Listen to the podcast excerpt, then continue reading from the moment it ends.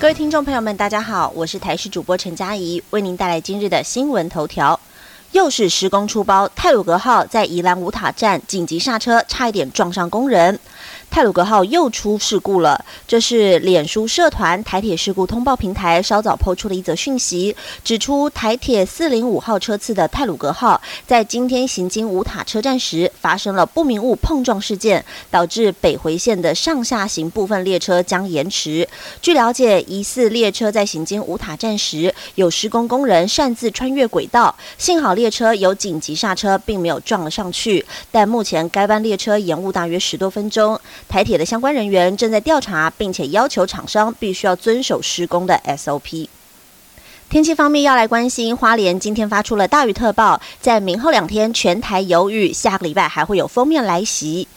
在今天，北部还有东半部地区容易出现短暂阵雨。气象局目前已经针对了花莲发布大雨特报。午后，在中南部山区也容易生成中尺度对流，有局部短暂雷阵雨的可能。在明后两天，华南云雨区东移，全台都会有降雨的可能，而且是以北部和东半部为主。中南部的山区也有机会降下局部短暂阵雨。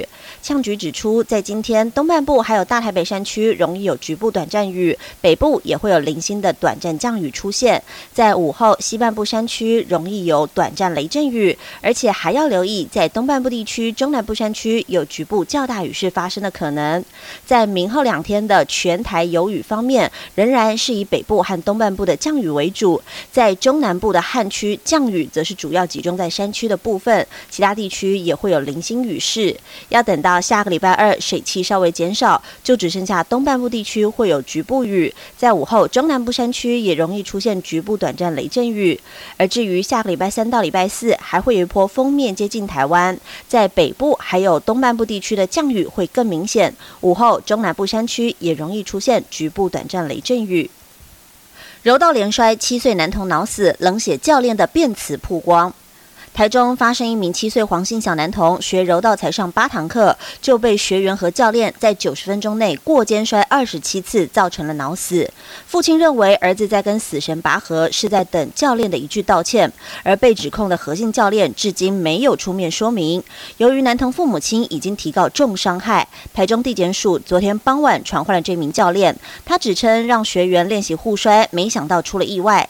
检警已经查扣现场相关的监视画面，并且在传唤到场的人员厘清，检方考量到教练并无逃亡之余，未做强制处分，预知教练请回。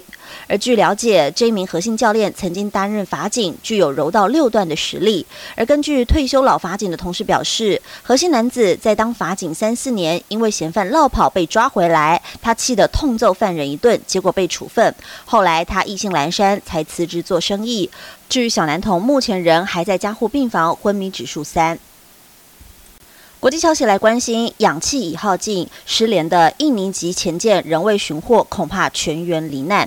印尼有一艘载有五十三人的潜舰，在二十一号演习时失联。当局表示，舰上的氧气将于礼拜六的清晨耗尽。截至礼拜六清晨为止，到目前为止都还没有找到失联潜舰的下落，船上人员恐怕已经全数不幸罹难。事发后，印尼派出了数百名兵力全力搜寻。而根据当地官员表示，这一艘德国制的潜舰在失去动力后，只留下三天的氧气量。而在氧气耗尽之前，印尼军方仍然无法找到潜舰的下落。以上新闻由台视新闻编辑播报，感谢您的收听。更多新闻内容，请锁定台视各界新闻以及台视新闻 YouTube 频道。